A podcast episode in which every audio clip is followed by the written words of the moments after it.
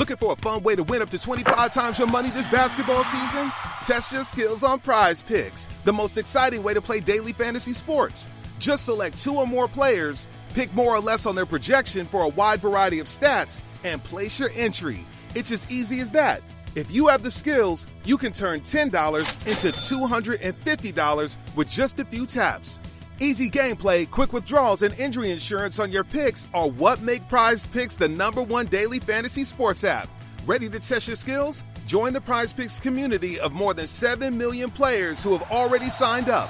Right now, Prize Picks will match your first deposit up to $100. Just visit prizepicks.com slash get100 and use code GET100. That's code GET100 at prizepicks.com slash get100 for a first deposit matchup to $100. Prize Picks, daily fantasy sports made easy.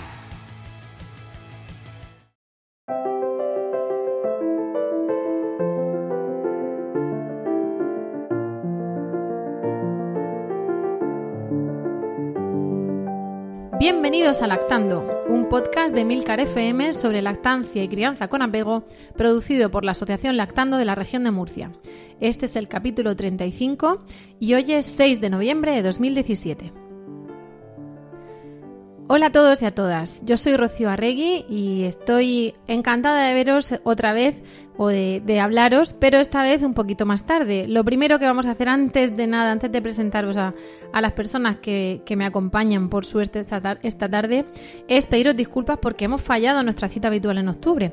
La razón realmente es que octubre, como dijimos en septiembre, como ya sabéis, es mm, bueno, en ese mes se celebra la Semana Mundial de la Estancia Materna.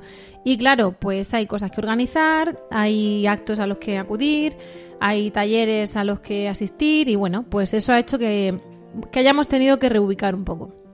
A cambio, pues lo que vamos a hacer no es dejaros sin podcast, sino hacer una sesión doble. Así que hoy vamos a daros el del 6 de noviembre y enseguida os daremos una ración doble de podcast para que os hartéis a escucharnos.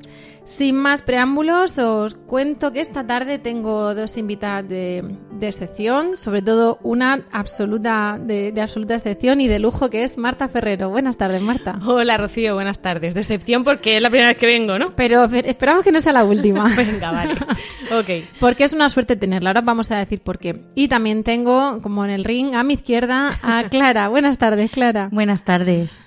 Es un lujo tenerlas porque, bueno, Marta eh, tiene mucho que contar. Ahora vamos a decir por qué la hemos invitado y seguro que, bueno, que vas a ver a poco el podcast, que vamos a hacer que sea, mm, que se os haga corto, que se os pase enseguida y que además, además os vayáis corriendo al, al propio podcast que tiene ella para ver qué es esas cosas tan interesantes que nos tiene que contar. En fin, el motivo de, de traerla hoy aquí pues es precisamente que ella, eh, bueno, Marta, se llama Marta Ferrero, es madre, es periodista, o es periodista y es madre, eso cada uno que, como tú quieras definirte, y sobre todo es una súper experta en educación. No es docente, no. pero se puede ser experto en educación o en algunas cosas de la educación.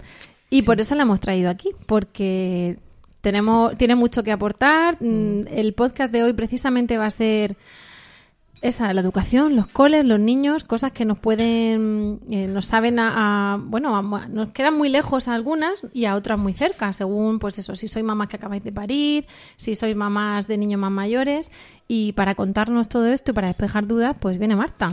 No sé, no sé si queda muy lejos para alguien que acaba de parir. A lo mejor yo era un poco histérica, pero yo desde que, yo creo que antes de dar a luz ya empecé a mirar guarderías, porque yo tuve que dejarles muy Eso pronto. es lo triste. Sí, sí, es verdad. Yo a, uno lo dejé con seis meses, a la otra con cinco, y, y prácticamente antes de nacer ya estaba mirando, porque es una cosa que te quieres quedar tranquila, que quieres saber que, los dejas en buenas manos. Y, y, en cuanto estuvieron en la guardería un año o dos, ya estás pensando en, en, qué vas a hacer. Es que es muy importante la, la decisión de a qué colegio envías a tus hijos es importante y tienes que considerar un montón de factores, tienes que ponerte de acuerdo con, tu pareja, eh, a veces, a veces con, más familiares. Yo conozco a mucha gente que eligen el colegio en función de los abuelos, porque son ellos los que les van a hacer un poco la, cobertura de la conciliación. En fin, que hay que poner de acuerdo a mucha gente con el tema del colegio. Es agobiante, ¿eh? Cuando mm. yo también recuerdo el cartel de abierto plazo de matrícula y yo embarazada ir a preguntar y decía, madre, amor hermoso, si ya estamos viendo dónde colocarlo, ¿no? Y y bueno, mm, nosotros optamos por una persona en casa hasta que tuviese un poquito más de edad, más de edad para ir a la guardia, pero, pero bueno, no siempre se puede o se quiere o, y, es, mm. es ciertamente feo tener que estar hablando de lactancia, crianza con apego, de vínculo, de, de lactancia a demanda, de lactancia exclusiva a seis meses y luego por lo que hemos reivindicado otras tantas veces, ¿no? Que a las tres, a los tres meses y tres semanas salvo vacaciones y días de lactancia, a los tres meses y mm. tres semanas, niño la guardería. Sí, sí. Y saca leches al canto o leche de fórmula al canto. Entonces, es duro tener que estar pensando embarazada en la guardia, ¿no? Las escuelas infantiles. Sí, pero bueno, al final eh, el que tiene que, conciliar, o sea, muchas veces eh, lo que te planteas es eso, tienes que poner una balanza, el dar a tus hijos la mejor educación posible y en otra lo que tú quieres hacer con tu vida profesional. Hablo de las mujeres, que imagino mm. que, son la mayor parte de, las oyentes de, Lactando, ¿no? Y, bueno, y más o menos eso marca marca un poco las decisiones, ¿no?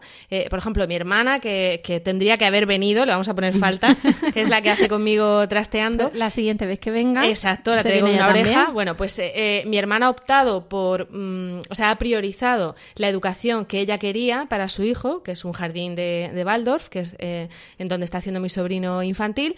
Yo tuve que priorizar más la conciliación porque no tenía otra manera de, de hacerlo. Entonces, dentro de de mis posibilidades, elegí el colegio que más me gustaba, pero siempre teniendo en cuenta que yo necesitaba conciliar. O sea, cada uno tiene que ver un poco eh, a, lo que, a lo que le da más importancia. Y yo creo que igual que con el tema de la lactancia, pues todas las posturas son válidas, ¿no? No hay, no hay una forma de ser madre buena o de ser madre mala, sino que cada uno hace lo que puede. Y yo creo que en el tema de la educación es parecido. Cada uno hace un poco lo que, lo que considera. Ahí, ahí claro, tenemos que tener otro día el tratamiento de la culpa que es algo mm. que nos afecta en este podcast y en, en este episodio y en tantos otros, porque ahora te preguntaré, ¿no? Porque estamos, vamos, tú nos vas a dar unas pautas de qué es lo que hay que hacer, pero claro, la otra parte será ¿y qué pasa si no se hace, ¿no? Un poco, eh, no relativizarlo todo, pero sí quitarnos un poquito de, de mochila de culpa. Estaba, mientras hablabas, estaba buscando precisamente el, un podcast en el que estamos hablando de las escuelas infantiles y la lactancia.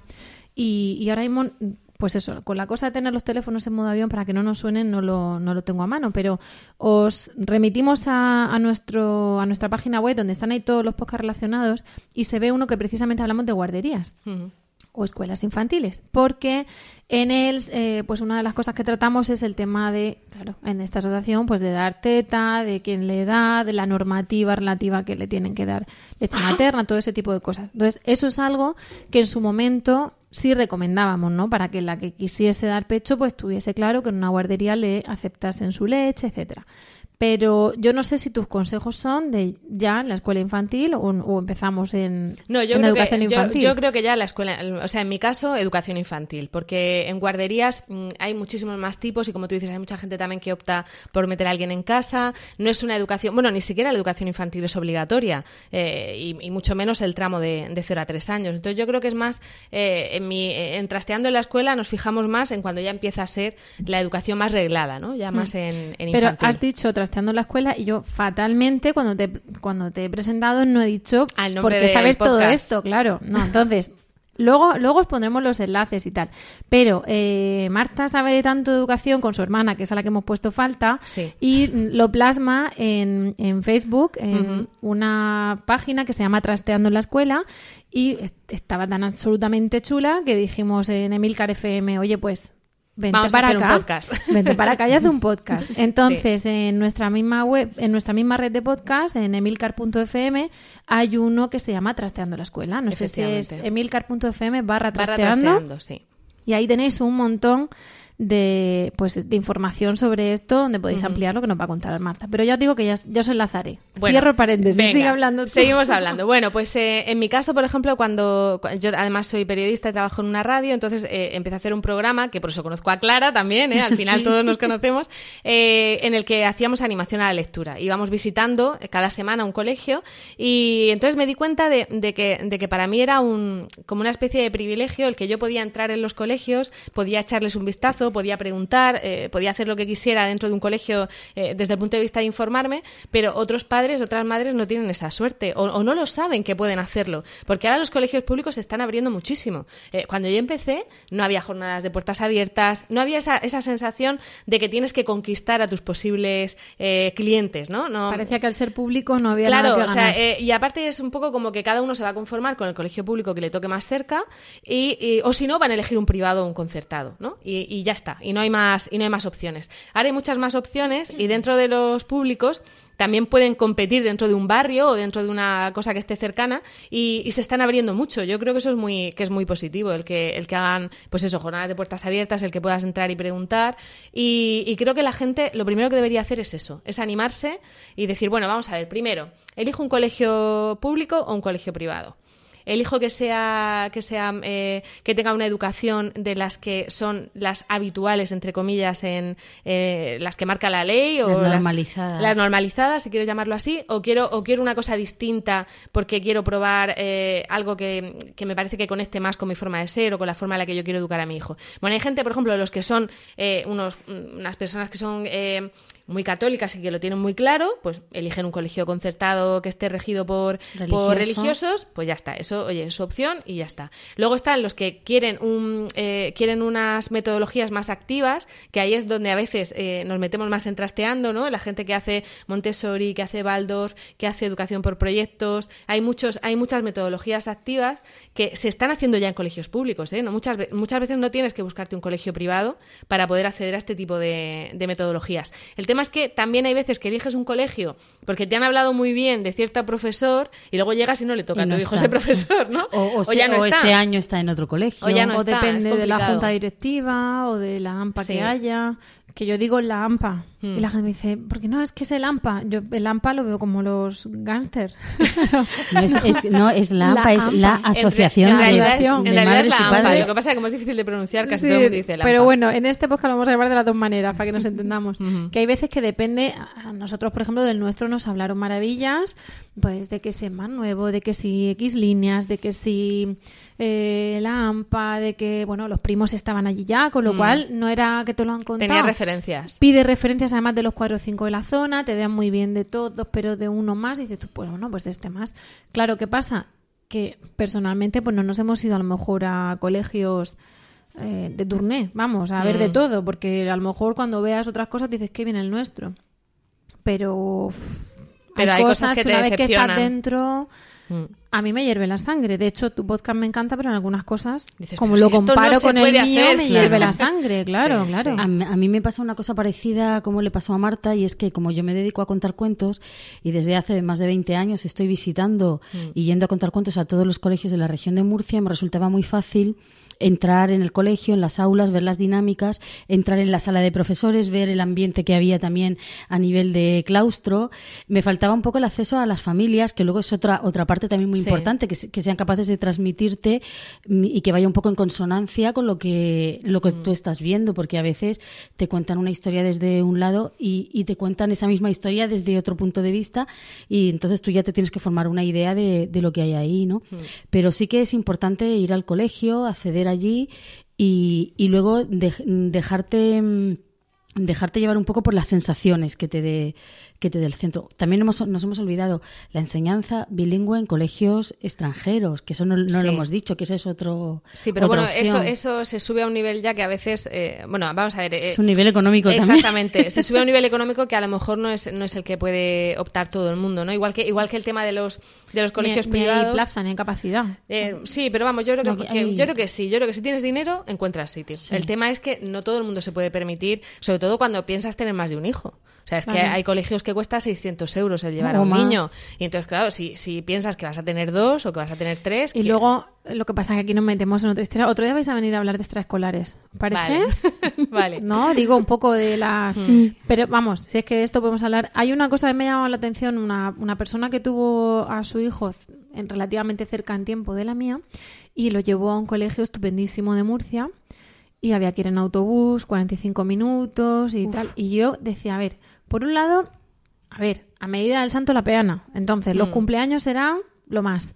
Las extraescolares serán, pues no sé, equitación hípica o cualquier cosa así. Claro. Luego el niño durmiendo, volviendo del cole todos los días reventaico vivo, porque no, por supuesto, Ah, es- comedor. Por eso porque- digo yo que hay que tener muy en cuenta también el tema de la conciliación. O sea, a lo mejor ese es el colegio que más te ha convencido, pero si, eh, si representa una faena para tu familia, entiende, a lo mejor tienes Estos que, padres lo tienes llevan que compararlo. estupendamente y además se jactan de tener al niño ahí Y de sí. lo estupendísimamente que habla otro idioma, claro. Mm. Pero la realidad es que ese niño con tres añitos se levantaba a las 7 de la mañana, se montaba a las 8 en un autobús y volvía a las 6 de la tarde. hacía 100 muerto, kilómetros al día. Claro. Claro. Entonces, y una de las cosas que, que, que yo también he notado positivamente, yo veo un par de colegios aquí que digo, cuando me pasa alguna cosa con el nuestro, digo, ganas me dan de cambiarlo, pero me lo voy a callar y más aquí en un podcast. Pero valoro mucho el tema del entorno. Ese entorno ese niño no lo tiene, porque todos confluyen en distintos autobuses en Sí. Mm. ese colegio. A ti te pasaría, igual que porque compartimos colegio, a Sí. los que nos escuchan, Que nosotros no tenías, no tenías ningún amigo que viviera cerca de tu de casa. tu zona, Sí, claro. Por- aparte de que había menos parques y tal, eso de que de repente, Mm. Bueno, se llevaba menos en los cumpleaños, se llevaba menos, eh, vamos, ibas a cuatro cumpleaños al año, no a tantos como ahora. Your home is more than the sum of its parts, and creating a truly extraordinary space is about more than picking the perfect products. That's why the experts at Ferguson Bath, Kitchen, and Lighting Gallery are here to help you throughout the entire process to create a home that's as unique as you are. Bring your vision to us. Schedule your showroom consultation and see more from brands like DXV at build.com/ferguson. Cuando el tráfico te sube la presión, nada mejor que una buena canción. Cuando las noticias ocupen tu atención, enfócate en lo que te alegra el corazón. Y cuando te sientas mal, un buen médico te ayuda a sanar. Sabemos que mantener tu salud es tu prioridad, también es la nuestra en Kaiser Permanente, donde trabajamos juntos para cuidar de todo lo que tú eres. Kaiser Permanente, para todo lo que tú eres. Kaiser Foundation Health Plan of the Mid-Atlantic Stay Inc. 2101 East Jefferson Street, Rockville, Maryland 20852. Pues eso se agradece, ir a menos cumpleaños, porque yo llevo una, una época... No, pero es lo que dice Rocío, ¿no? O sea, a mí, por ejemplo, yo, yo me acuerdo que una de... O sea, la primera decisión, eh, nosotros que ven- veníamos los dos de colegio concertado católico, es, no me apetece un colegio concertado Anda, a mí me católico. pasó lo mismo, venía de monjas y no quería saber nada no de hace falta que entremos más, yo estoy muy contenta con el colegio en el que estuve, pero no me apetecía eso. Luego, la segunda es que yo quería un colegio del barrio. O sea, e- era una cosa que me hacía mucha ilusión, porque yo es que yo quiero que mi crío, mm, o sea, mis hijos tengan los amigos en el barrio. Claro. Entonces, dentro de los del barrio...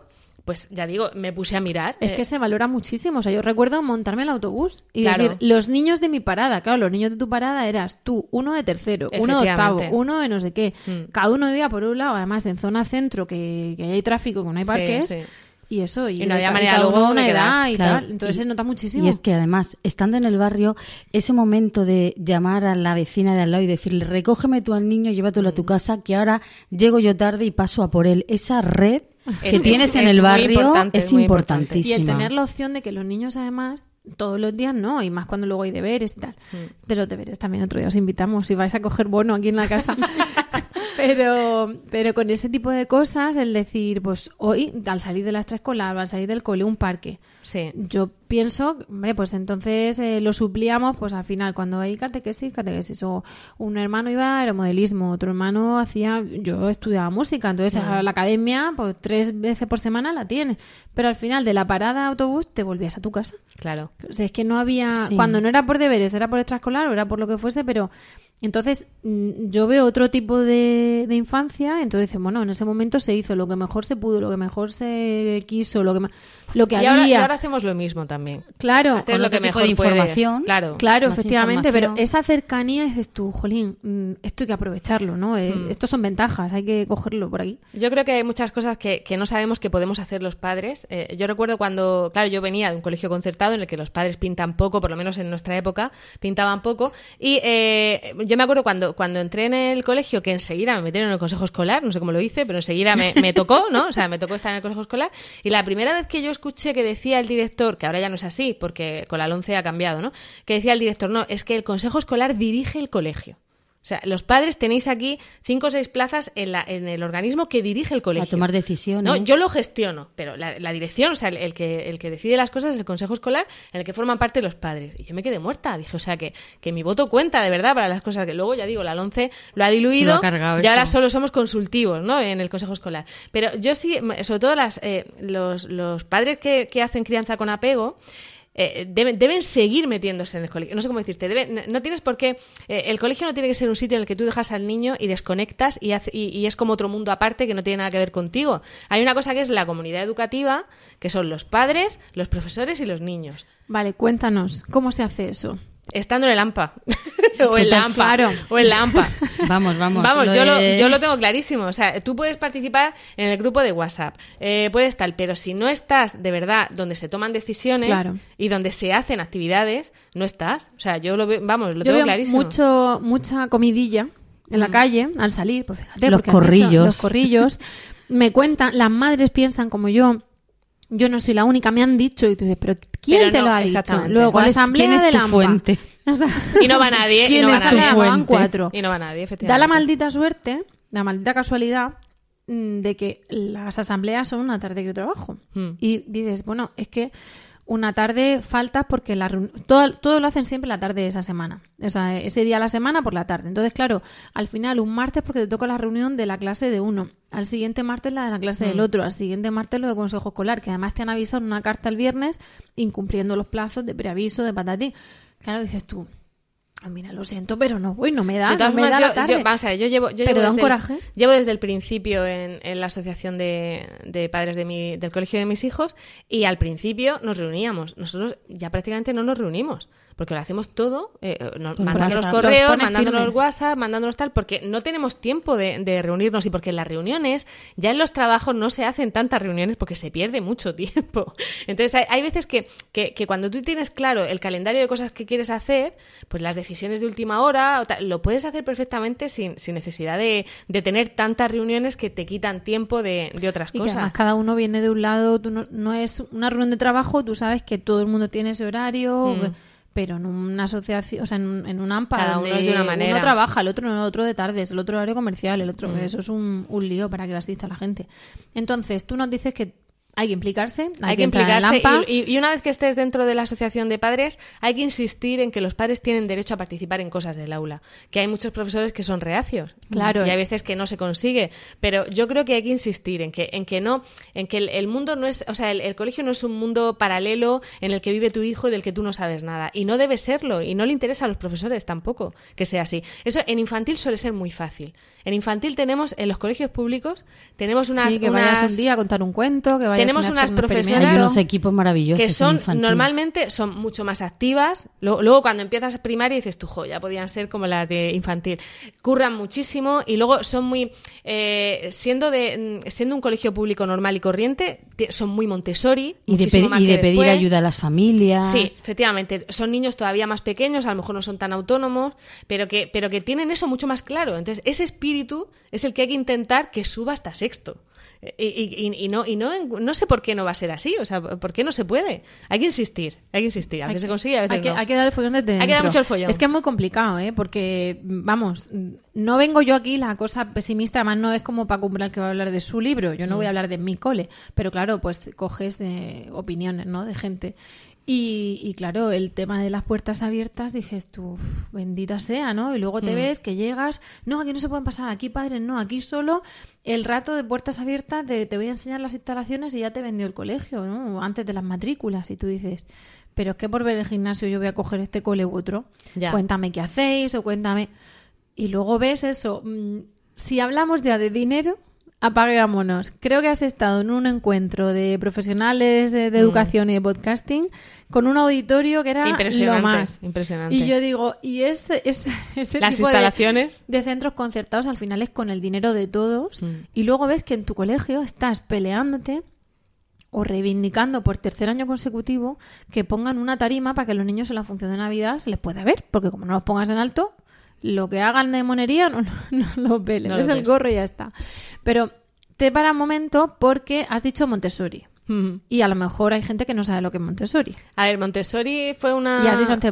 O Sí, sea también. A ver. Explica y, y diferencia. A ver, el, el- el tema eh, en general es que eh, se ha dado cuenta, se han dado cuenta, no sé si padres o profesores o lo que sea, de una cosa que es muy evidente y que es que los niños se aburren simplemente por estar sentados cinco horas sin parar, escuchando a alguien hablando. O sea, da igual que sea el profesor más maravilloso del mundo, que lo normal es que un niño se aburra, porque los niños necesitan ¿Se aburriría un movimiento. adulto? Se aburriría. un- Yo recuerdo una vez que leí un artículo de una señora que había sido profesora toda su vida, que luego se, eh, había habido un tiempo en el que había sido inspectora y que cuando se jubiló decidió seguir colaborando en, en institutos y mm, decidió hacer un día de alumna. Y se quedó muerta. Dijo, o sea, ¿cómo sobreviven? ¡Qué aburrimiento! O sea, qué aburrimiento. ¿Y cómo tienes a un crío de 12 años que con todas sus hormonas revolucionadas o de 13 Seis y, tiene que estar se- 6 horas sentado. escuchando cómo entra un profesor y otro y otro a meterle un rollo. O cómo tienes a un niño de infantil que no sabe coger un boli, que no sabe, o sea, no sabe coger un Una lápiz ficha y lo tienes ficha. sentado haciendo fichas y fichas y fichas, ¿no?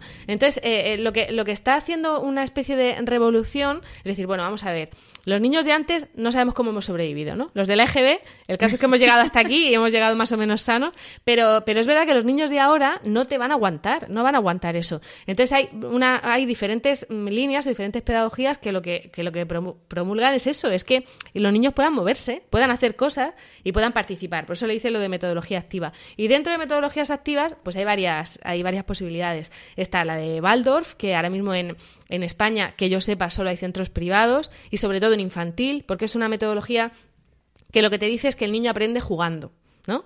Y que hay que eh, prácticamente en infantil no tocan, no hacen una ficha, están en un entorno que se parece mucho a una casa, con una cocina, en la que ellos preparan cosas, el almuerzo se lo hacen ellos, eh, una vez al una vez a la semana salen de excursión, el profesor tiene muy poquitos alumnos y eh, hacen cosas, por ejemplo, como coser, que dices tú, ¿y para qué va a coser un, un crío de infantil? Pues porque con eso cogen la, la Psicomotricidad habilidad fina. eh, psicomotricidad fina para luego ponerse a escribir sin problemas, pero lo hacen de otra manera. Bueno, pues eso sería una, una escuela Waldorf, que ya digo que en España es raro, creo que hay un par que llegan hasta la primaria, pero lo normal es que sean de, de infantil. Pero así como, como cuestionario rápido. Waldorf es que el niño hace todo el tiempo lo que le da la gana y no se le dice nada Juego que libre. Hombre, no es que no se le diga nada, que no, tiene sus límites no. también. es que ese es otro de- Tiene sus es que esa- son esas, esas son las que el crío hace lo que quiere. No. Tú dices, bueno. Es juego libre, pero es un juego libre. Tú has dividido, tú has estructurado la clase en diferentes intereses para que el crío mm, los juegos eh, los utilice para aprender cosas, ¿no? Y luego está Montessori, que es, eh, es una pedagogía que viene de María Montessori, que, que a principios del siglo XIX dijo lo mismo. Dijo, las clases tienen que estar adaptadas para los niños. ¿No? Y es una cosa que, que se empezó a hacer en España antes de, antes de la guerra civil y la guerra civil lo, lo paró y ahora está volviendo otra vez a, hacer, a hacerse Qué así. triste, ¿eh? ¿Hasta, hasta qué punto afecta? Durante la Todo. República había unas escuelas infantiles fantásticas. Tremendas, tremendas. Bueno, de todas formas os diré que, que Qué- de qué ahí alucinante. es verdad que es verdad que la, que la enseñanza de magisterio de infantil tiene muchísimo de María Montessori. Sí. Entonces, cuando, cuando tú ves un, un aula de un colegio público, no se diferencia tanto de un aula de Tienen de cuatro Montessori. rincones por cuatro centros de interés generales, luego tienen otros más pequeñitos. Y, te- ya depende de, la juegos. profesora, pues le da más juego, le da Sí. menos juego. El problema es que cuando llega a primaria, en los colegios públicos eso ya Desaparece. Desaparece. Había una profesora infantil que me decía, pero esto, de María Montessori, ¿pero ¿qué pensáis que eso se inventa ahora? Pues es de, De Montessori. es de principios del siglo XX. de, de Montessori lo que pasa que tenía un montón de zagales y no sabía qué hacer con ellos y los sacó al patio y ahí empezó a que contasen las hojas, a que hiciesen no sé qué. Y luego- Digo, bueno, mal vamos si ese es el concepto de Montessori. No, pero sí Claro. adaptó, adaptó las cosas a, a los niños pequeños y, y- y- y les hizo que manipularan muchísimo. Eh, sí, al final, eh, de lo que se trata es de que el crío no esté oyendo un rollo. Es, Que es descubra por sí mismo, Es que ¿no? Es descubra poco las la por sí filosofía. Claro, y mismo, luego sí. el tipo de materiales que utilizan, que eso también lo hablaba yo con, con una maestra y Mm. me decía, dice, no, no, esto de madera que es Montessori, de madera que es Montessori. Digo, no, es que en la época de Montessori no existía el plástico. Claro, claro. Entonces, eso dice, no, estos son juguetes de madera porque es de la pedagogía Montessori. Digo, Bueno, si y María la- Montessori hubiera jardín- tenido plástico... En un jardín esos- de Waldorf ni siquiera, Ni o sea, siquiera. se juegan con piedras y juegan con, Sí. con cosas de la O sea, naturaleza. que sí que hay algunas cosas que diferencian una pedagogía de otra Sí. con respecto muchas veces a la metodología y a los materiales. Pero o estas pedagogías activas, el, el elemento principal es que de algún modo el niño mm, es protagonista Exacto. de su aprendizaje. Que no se entretenga con colores, con pilas, con luces y con... No, y sobre todo que, que, que, que no esté escuchando sentado o, o haciendo fichas sentado una y otra y otra porque Y se, se lo dan todo, ¿no? es muy traga, difícil traga, para un niño eh, aguantar eso. Luego, luego hay otras cosas que sí son más fáciles de adaptar a un colegio público eh, normal, normalizado, pues, como si dijéramos. Por ejemplo, que es el aprendizaje basado en proyectos, que eso sí que mm, están, hay profesores que se están atreviendo a hacerlo y que a mí me parece que es, que es una forma genial de que, de que los niños participen en su propia, ¿Y su en qué consiste enseñanza. eso? Pues consiste en que no enseñas por asignaturas, sino que dices, por ejemplo, eh, pues yo recuerdo hace un tiempo que, que- que me hablaron de un proyecto hablando de Julio Verne, por ejemplo, ¿no? Y entonces, pues todo el colegio trabaja, cada uno lo hace de una manera, pero en este de Julio Verne era que todo el colegio trabajaba en torno a los libros de Julio Verne y a través de Julio Verne enseñaban ciencias naturales, enseñaban matemáticas y lo iban combinando con las historias, geología, naturaleza. bueno, la verdad es que Julio Verne he puesto un ejemplo que da Es que, muchísimo juego, claro, claro. pero pero cualquiera, con cualquiera de estas cosas. Y luego también en, hay otros profesores que lo que hacen es dar su currículum completo en base a un proyecto.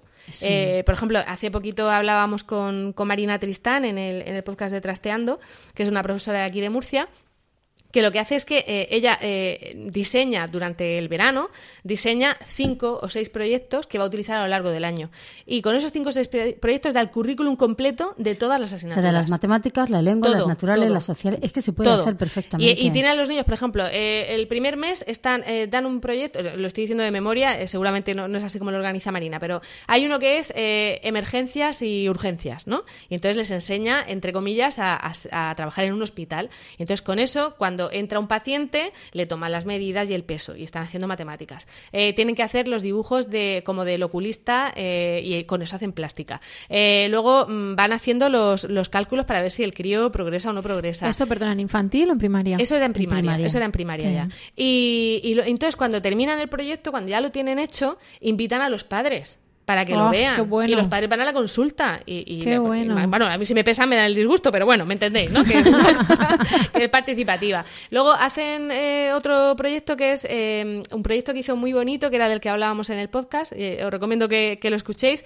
que se llamaba Conciencia Animal y que era colaborando con las asociaciones de animales de, de su del pueblo donde tiene el, el colegio. Y, y lo hacían absolutamente todo. O sea, organizaron eh, un concierto, un- todo, y, y el, el niño aprende vamos, aprende todo desde, desde lo que es hacer los folletos, eh, ir, ir a visitar a los patrocinadores. O sea, me decía Marina que iba Buscar- con críos de 11 patrocinio. años que se tenían que preparar un discurso como les hacen ahora a los emprendedores. ¿No se merece tu familia lo mejor? Entonces, ¿por qué no los mejores huevos? Ahora, Egglands Best están disponibles en deliciosas opciones. Huevos clásicos, de gallina libre de jaula y orgánicos de Egglands, que ofrecen un sabor más delicioso y fresco de granja que le encantará a tu familia. En comparación con los huevos ordinarios, Egglands Best contiene la mejor nutrición como 6 veces más vitamina D, 10 veces más vitamina E y el doble de omega 3 y B12. Solo Egglands Best. Mejor sabor, mejor nutrición, mejores huevos. Visita egglandsbest.com para más información.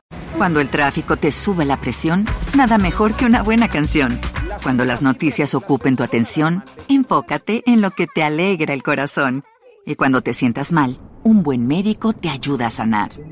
Sabemos que mantener tu salud es tu prioridad, también es la nuestra en Kaiser Permanente, donde trabajamos juntos para cuidar de todo lo que tú eres. Kaiser Permanente, para todo lo que tú eres. Kaiser Foundation Health Plan of the Mid-Atlantic Stay Inc. 2101 East Jefferson Street, Rockville, Maryland 20852.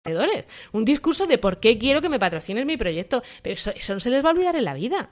¿No? Claro. Pi- Pienso yo. esa va a ser la profesora de su vida. Claro, pero, pero que a mí el aprendizaje de los proyectos me parece súper interesante. Luego me decía él que un año les hizo el, el proyecto final del curso, era, venga, os vais a ir de vacaciones con vuestros padres, a donde sea, aunque sea ir de excursión al Río Mundo, o sea, no era irte de vacaciones a Disneyland, pero tenéis que, que planearle a tus padres todo. ¿Dónde, eh, ¿Cómo es el viaje? ¿Cuántos kilómetros vas a hacer? Si os vais a quedar a comer o no. El presupuesto, el no sé qué. ¿Tú sabes lo que es eso? Y tú llegas y le dices a tus padres, papá, nos vamos al Río Mundo y En te echo el autobús, diseño que entero. cuesta tanto. Exactamente. Y te echo el diseño entero. Aprender Qué bueno. muchísimo, aprender muchísimo con eso. A mí el aprendizaje con proyecto, eh, basado en proyectos es lo que más me convence porque veo que es lo más fácil de, de adaptar a Es que cualquier además los colegio. críos se, se meten en ese ambiente y están alucinando. Mm. A mí me llamó la atención en, en primero infantil el año pasado un, un aprendizaje por proyecto de todo el año del lobo. Entonces, eh, a- a- siguiendo la figura, alrededor de la figura del lobo, por ejemplo, había un dibujo del lobo donde tenían que contar cuántos hocicos, cuántas patas, cuántas colas. Entonces, claro, al poner el numerito a la cola y a la pata y a tal, escribían el número. Luego hablaban de lobos en la historia, entonces se sabían la loba luperca. Mamá, la loba luperca de Rómulo y Remo. Y yo decía, válgame, con tres años y medio, la loba luperca. O, el- por ejemplo, cuentos de lobitos buenos y lobitos, Y lobitos malos. malos. Entonces, aprendían cuentos y aparte pues distinguían y valores y co- era alucinante y luego pues eso ahora con, con la mayor pues intentan en primaria pero ya mm, digamos de una forma mucho más diluida es vamos a intentar hacer por proyectos tener menos libros tal algo por ahí de, la- de los viajes por el mundo pero una cosa así y el y la losa de los libros y de los objetivos Mm. entonces ahí cuando tú entras a esa clase y ya ves las mesas y tal dices tú "Uf, Se les ha olvidado, lo Se del me aprendizaje por alma se a les los ha olvidado. Sí. No ves, es que están, que si los estándares, que si el currículo, que si las memorias, están, Hombre, los que maestros están muy ahogados, y que, en primaria muy ahogados y que en el aprendizaje basado también. en proyectos al final requiere que tú te formes primero para que de verdad hagas un proyecto en el que se en el que se Claro, es que eh, eso era lo que yo quería añadir, porque estamos hablando de proyectos, estamos hablando de proyectos bien planteados y, y con mu- muchísimo Mm. Mucho tiempo. trabajo, sí. Yo sí que, en la experiencia que yo tengo de ir a colegios y de Mm. hacer formación del profesorado, no todos los lugares, mm, todos los centros donde dicen que es aprendizaje basado en proyectos son proyectos mm, Que de verdad incluyan al 100%, todo. Sí, ¿no? sí. Entonces, bueno, eso también hay, hay que mirarlo, enterarnos bien como padres Mm. de qué es un, un- el aprendizaje basado en proyectos, que eso normalmente verás, no, es que aquí trabajábamos en ABP, que muchas veces los maestros hablan con muchas siglas. Con muchas siglas, ABP es aprendizaje, aprendizaje basado, en proyectos. sí.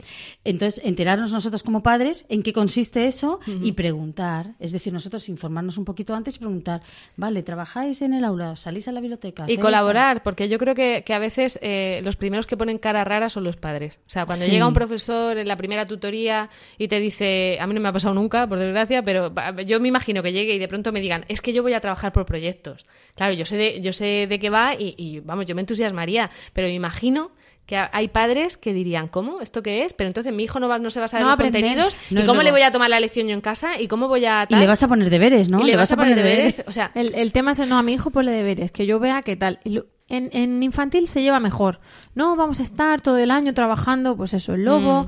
ahora vamos a estar trabajando no sé qué. Y Entonces la gente como, bueno, venga, porque están jugando. Pero llegan a primero de primaria y yo creo que ahí chocan los padres que estamos su- suspirando por un proyecto y los de, no, no, pero... Pero va a- va a haber Ya deberes, multiplican o ya suman o ya... Todo un poco así. Mm. Y y ya habrá tiempo, ¿no? De todo eso. Un poco. Sobre todo el primer ciclo, porque luego dices, venga, sí, si en el instituto a lo mejor el profesor no va a ir por proyectos. Que no digo que no, que no pueda hacer algo Sí, hay, relacionado hay con institutos eso. que Se tienen puede también hacer, se por puede, Y que proyectos. tenga, claro, todo eso va evolucionando. Lo que pasa es que los, proyectos del instituto son diferentes porque esos sí van por asignaturas, porque los, Claro. los- bueno, aunque incluso se pueden unir también profesores y hacer una cosa conjunta, pero lo normal es que cada especialista haga su, su enseñanza como, como considere y, y puede hacer un proyecto de su propia, de su propia Pero en primaria Mm. es una cosa, sobre todo el primer ciclo, que, que, que te da un desangelo ver eso, lo fácil que puede ser, ¿no? Lo, lo que estás comentando, una serie de proyectos o el ir eh, enlazando conceptos y que aprendan sin darse cuenta, que no sea... Es, la, las sensaciones de ahora sí me he sentado en la silla. Cuando han tenido Mm. un buen ciclo infantil, dicen... no- a, a ver, hay gente que, que a la que he escuchado decir... "Mm, Yo, para que lleguen ahora en el batacazo, pues que estén ya sentados desde los tres años. Y claro, dice, bueno, no, que se sienten a los seis, que más vale a los seis que a los Claro, tres. claro. Pero claro, ven- ves lo que les ha cundido el ciclo infantil, que han disfrutado, que han hecho mil fichas o, Ujú. o mil quinientas, pero también han hecho esa otra parte lúdica y de repente llegan y pum, a la silla. Entonces, por, por retomar el tema del cole, Sí. de la elección de cole, Mm. tenemos a- eh, podemos preguntar si hacen aprendizaje por proyectos, Claro.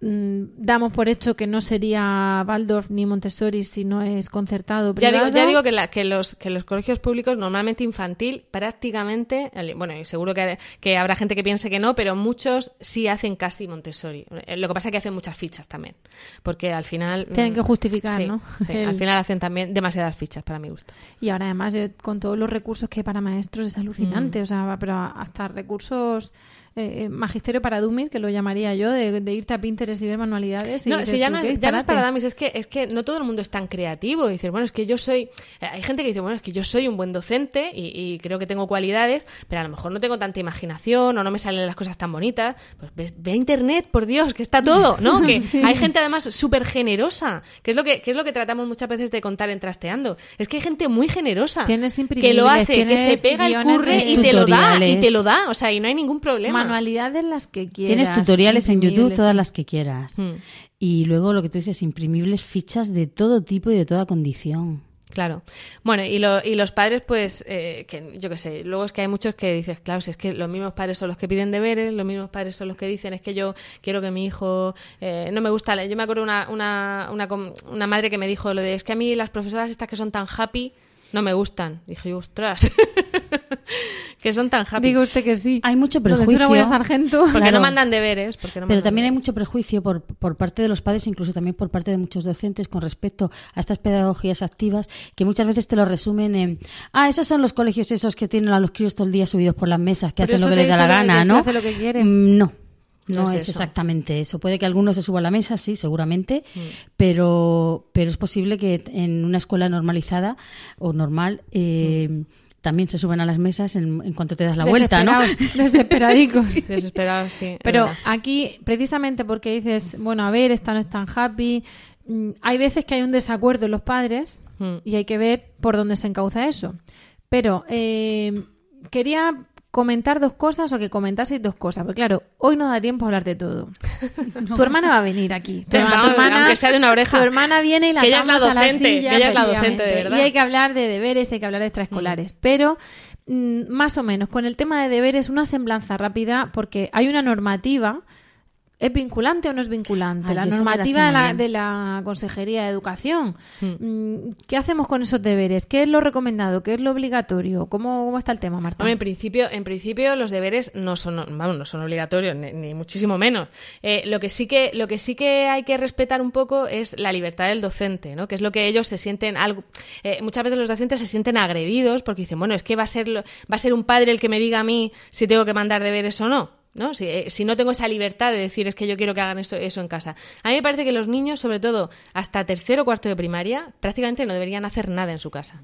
O sea, no deberían mandarte nada para hacer en casa. Deberías tener, como mucho, pues eh, si tienes un crío que tiene algún problema que necesite refuerzo, pues mandarle a ese niño en concreto ese, O sea, ese deberes refuerzo. diferentes Claro. para cada niño en función Claro. del refuerzo que necesite cada uno. Y igual hay niños que no necesitan ningún refuerzo o que necesitan leer un cuento en su casa todos Claro, los es que días además un te ratito. dicen, tienes que jugar con tu hijo, tienes que pasar tiempo con él. El niño tiene que tener tiempo de, de- de pasarlo bien y de tal, y de leer, que me parece Mm, mucho más importante sí. que hacer deberes. Pero claro, si tú al crío le mandas un montón de deberes, Claro. no le da tiempo a todo eso. Luego los profesores se quejan también de que a veces hablamos de que nuestros hijos no tienen tiempo y es porque los llevamos a extraescolares, no por los deberes en sí. Sí. Y que dice, claro, es que a lo mejor tu hijo no tendría que hacer música inglés y judo en la misma tarde, ¿no? Y, y tendrías que controlar también un poco eso para que el crío le dé tiempo a repasar lo que en clase no ha hecho Por eso no ha tiene hecho que venir tu hermana a hablar un día de deberes y extraescolares. Sí. Se va ligado. Yo ya digo, yo creo, yo creo que los niños de primaria en general prácticamente no deberían hacer deberes. Quizá ya los de quinto y sexto un poco, un poco, porque además también te dicen, no, es que tiene que Sí, estudiar, que tiene que repasar, tiene que y tal. Pero y si es tiene que- exámenes. y- Claro, pero si es que no, no le da tiempo. Si le mandas 10 ejercicios de matemáticas y 15 de lengua, ¿qué, qué- qué va a estudiar? ¿O qué, Claro, va, o qué va a claro. leer? ¿Qué tiempo va a estar con sus padres? Yo, de todas maneras, respecto a lo de los deberes, tú has comentado que había una normativa. Eh, este podcast se escucha en todas partes, pero se hace desde Murcia, concretamente en la región de Murcia. No es una normativa, es- son unas recomendaciones que se aprobaron en la Asamblea Regional y se mandaron a la Dirección General de Centros y desde allí se mandaron a los centros en- como fueran recomendaciones. Como una pa- circular. Recomendaciones para la racionalización de, los, deberes. escolares. No la prohibición, sino la racionalización. Entonces, ahí hay unas normas de bastante sentido común Mm. que en algunos colegios mm, no han hecho ningún tipo de caso y en otros sí que han hecho. Y yo voy a contar una cosa que, que puede venir bien a alguien que nos esté escuchando y que vive en la región de Murcia, ¿no? En el colegio de mi, de mi hijo, yo, en cuanto llegaron esas normas, me las leí de arriba abajo y entonces pensé que, aunque el equipo directivo y los profesores de mi colegio sí que eran personas con las que se podía hablar perfectamente y explicarles y tal, mm, mm, pensé que, que iban a hacer caso. De hecho, hablé con ellas y me dijeron, sí, sí, vamos a seguir un poco estas normas, pero luego dije, y si dentro de cuatro años no está este equipo directivo y hay otro, ¿no? Entonces lo que hicimos desde el AMPA fue eh, solicitar por, por escrito y por registro que se tuvieran en cuenta las recomendaciones y que se incluyeran en el proyecto educativo de centro, que se aprobara en claustro, que se llevara a consejo escolar y que se metieran en el PEC.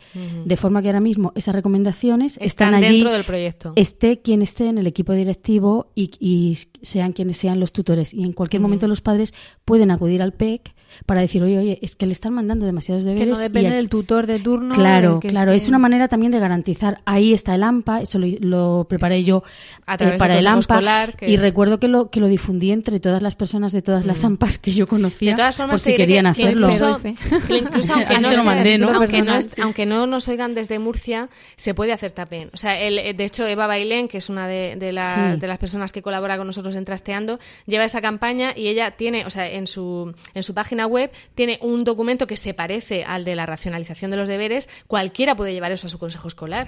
aunque, aunque en su comunidad autónoma no esté, no esté reglado así, creo que en Madrid, por ejemplo, también eh, Ciudadanos lo había metido en el, en el Parlamento de, Madrid, eh, pero tú llegas a tu colegio y, vas allí al consejo escolar y dices, mira, a mí me gustaría que esto lo tuviéramos en cuenta.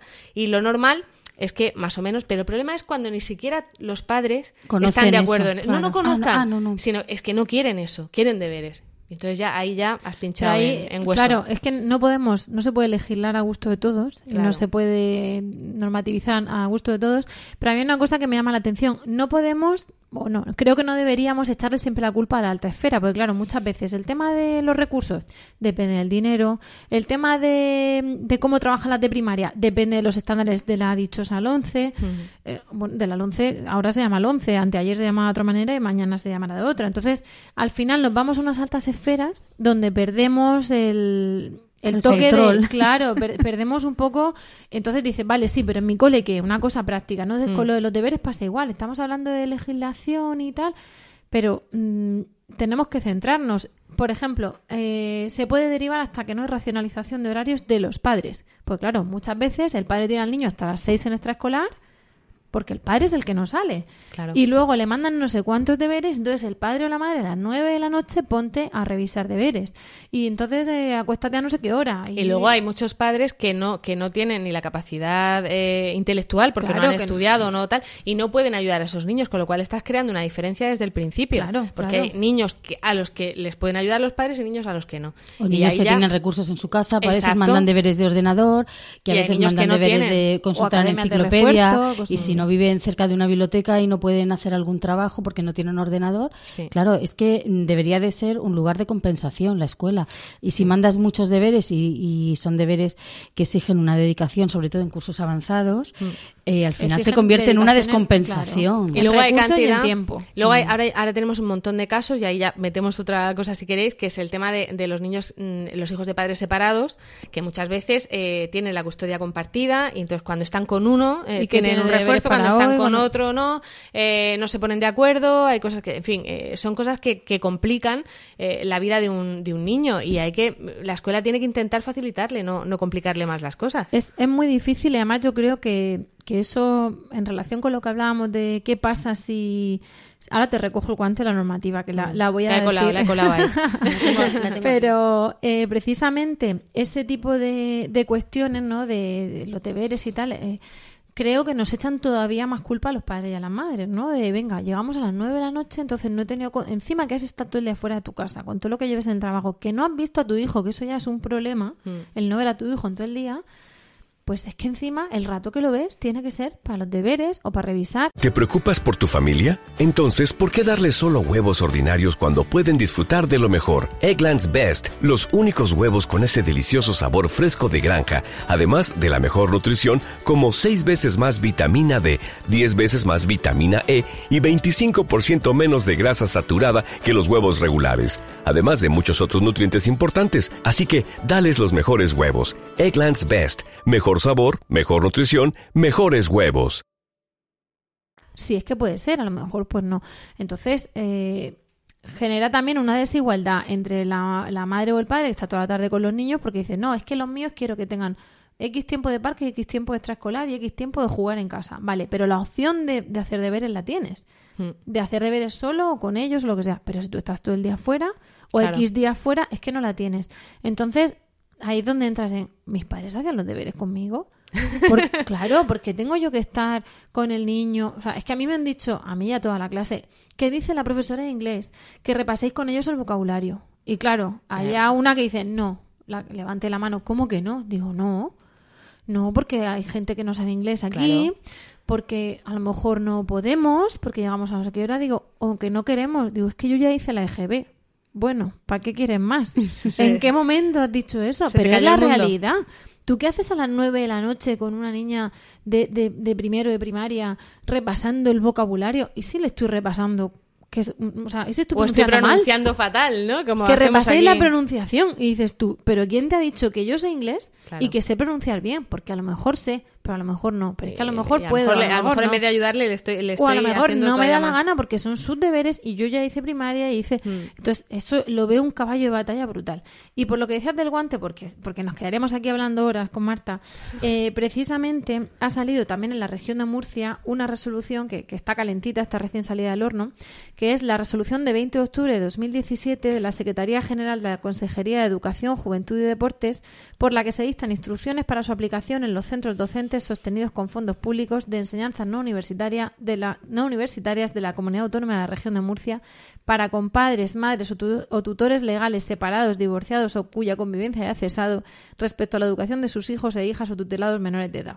Todo esto tan largo Todo es eso. eso.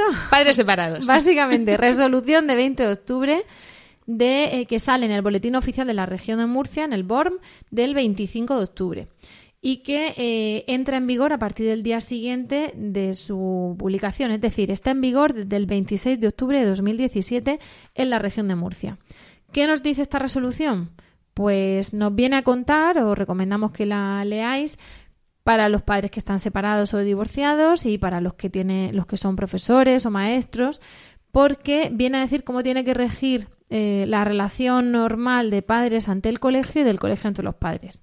Esto es carne de juzgado. Esto es eh, qué pasa si el día que le toca a papá viene mamá a recogerlo, qué pasa si el día que le toca a mamá viene papá diciendo que le toca médico, qué pasa si uno quiere una extraescolar y el otro no.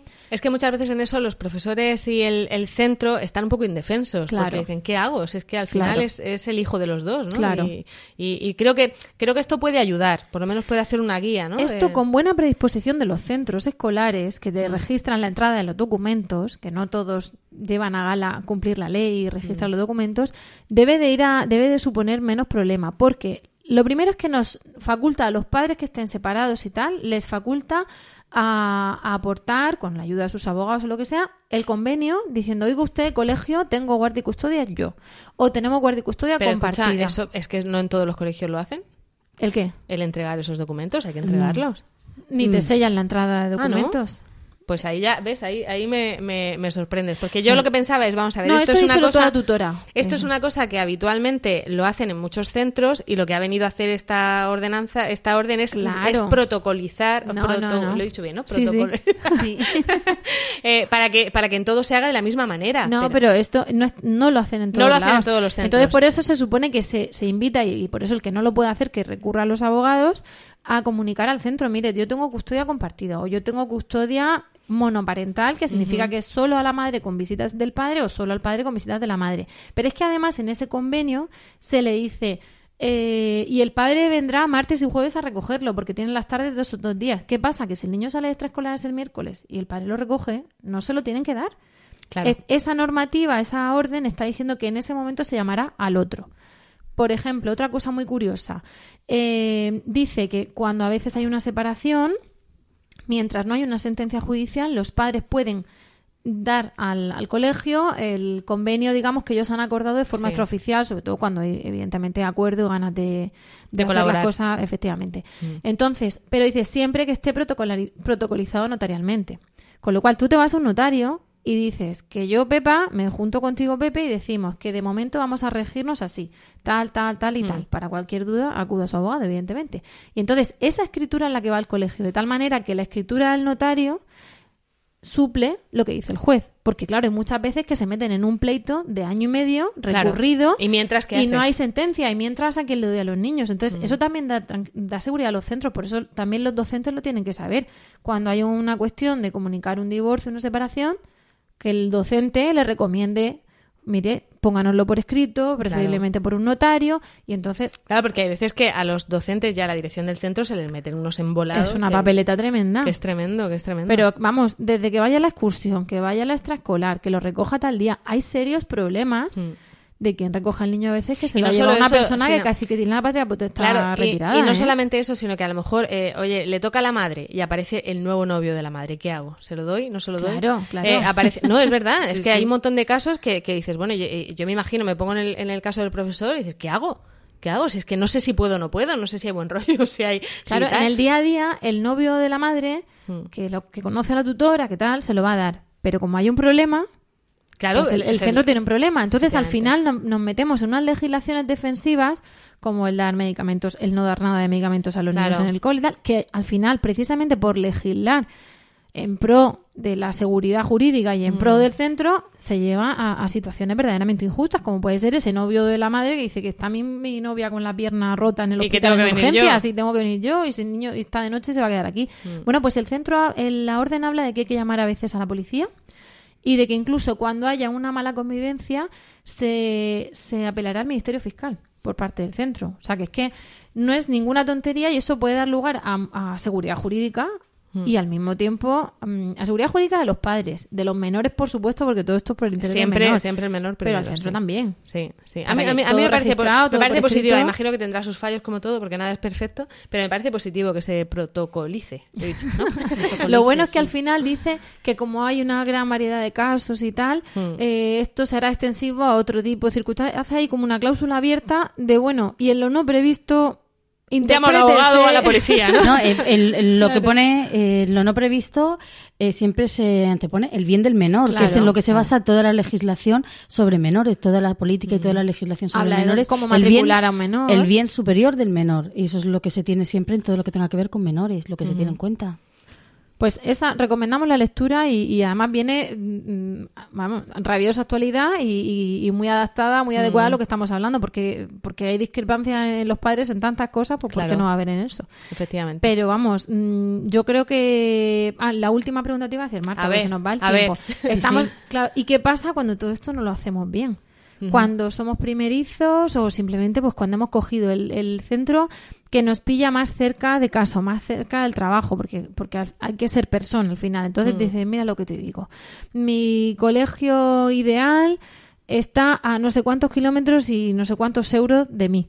Sí. Y no tengo los euros o los tengo pero no los quiero emplear en eso o simplemente por lo que hablábamos del, del niño del autobús, ¿no? Que dices tú, más vale Estar algo más malo tiempo cerca con él, aquí". estar más tiempo con él. Mm. Efectivamente, o para ganar ese dinero tengo que ampliarme la jornada a no sé qué. Entonces al final vamos a tener un niño en un colegio estupendísimo, pero Y no me sin va su ver, y madre. no me va a ver. O sin su padre. Mm. ¿Y qué hacemos cuando nos hemos colado? Porque Yo creo más que allá de cambiar el, de colegio el al bien del menor, lo mismo, Sí, hay- o del sea, menor. el, el- el bien del menor, es decir, que Hay es- veces, hay veces que dices, bueno, me he equivocado de colegio y, y me he equivocado de colegio.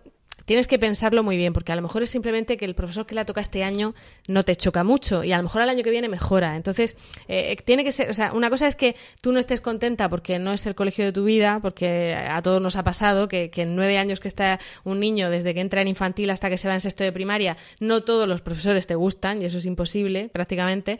Eh, tienes que valorar si es una cosa circunstancial, decir, Mm. bueno, pues aguantamos este año como sea, años, este le ciclo. apoyo, lo que sea, tal, o, eh, o si verdaderamente es que te has equivocado de centro y es que el equipo directivo no te responde y es que no hay manera de... ay, me- me pasa a veces con, con- sobre todo con familias que tienen un hijo con algún tipo de necesidad especial, que es que chocas contra un muro, que tal, oye, pues te cambias, te cambias y se puede hacer, se puede hacer, es un papeleo, es un engorro, lo que tú quieras, pero hay que pensar siempre en el menor. no es un engorro, yo he cambiado a mi Por eso, hijo por eso, que no- de que es- colegio que es un y engorro a mitad de, papeleo, y a mitad de curso. pero te costó, es decir, Me lo costó tomar la decisión. Pero se puede claro, hacer, lo cambias de colegio, hacer. lo cambias de entorno, de compañeros, y, y si seré yo aquí un poco No, exagerada, pero- porque yo yo, yo, pasé por todas esas etapas y hablé con, con los tutores, hablé con profesores, hablé con equipo directivo y hablé con personas conocidas y con amigos que pensaba que me iban a aconsejar. Y al final decidí que, que lo que tenía que hacer era cambiar a mi hijo y me fui a la inspección educativa, expliqué las razones por las que yo pensaba que tenía que cambiar a mi hijo y luego le dije una cosa que, que, que le dije al inspector en ese momento, pero creo que es aplicable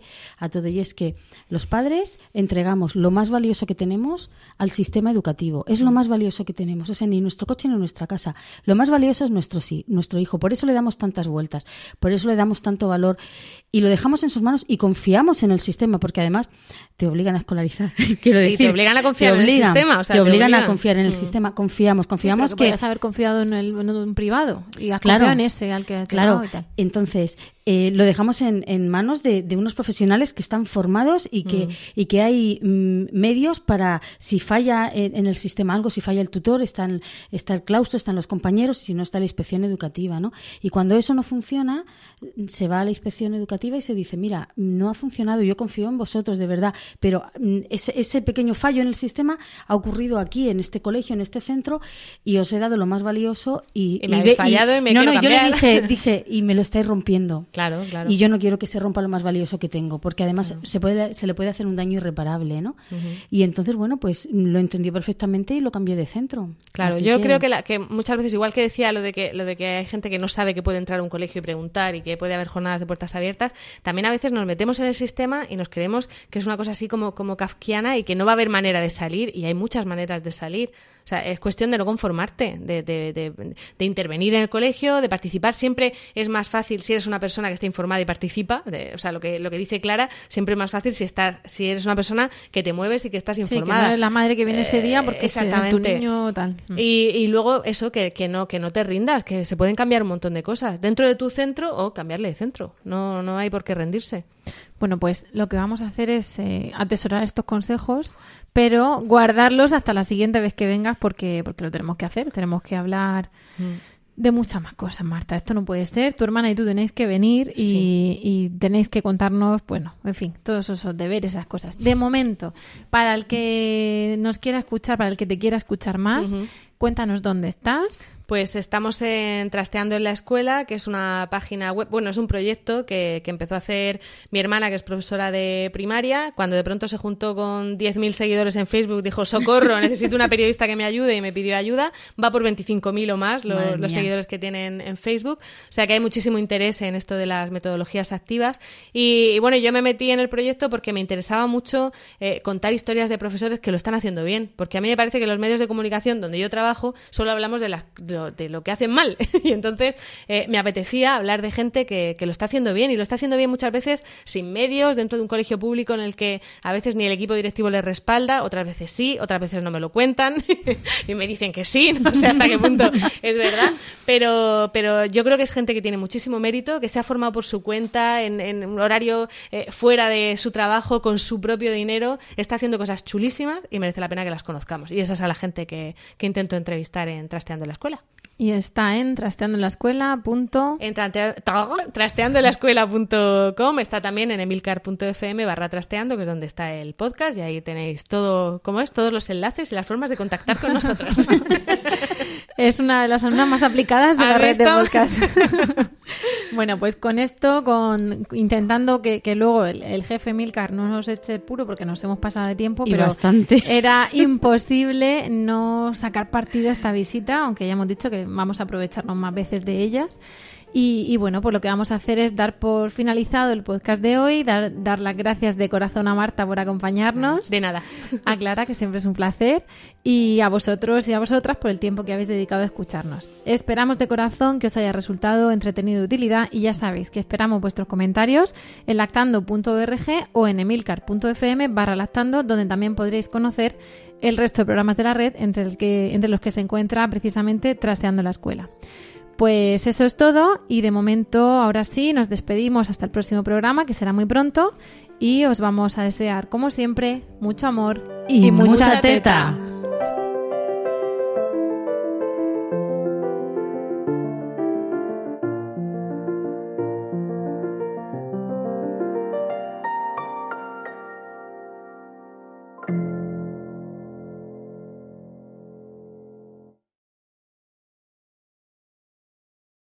Cuando el tráfico te sube la presión, nada mejor que una buena canción. Cuando las noticias ocupen tu atención, enfócate en lo que te alegra el corazón. Y cuando te sientas mal, un buen médico te ayuda a sanar. Sabemos que mantener tu salud es tu prioridad, también es la nuestra en Kaiser Permanente, donde trabajamos juntos para cuidar de todo lo que tú eres. Kaiser Permanente, para todo lo que tú eres. Kaiser Foundation Health Plan of the Mid-Atlantic Stay Inc., 2101 East Jefferson Street, Rockville, Maryland, 20852.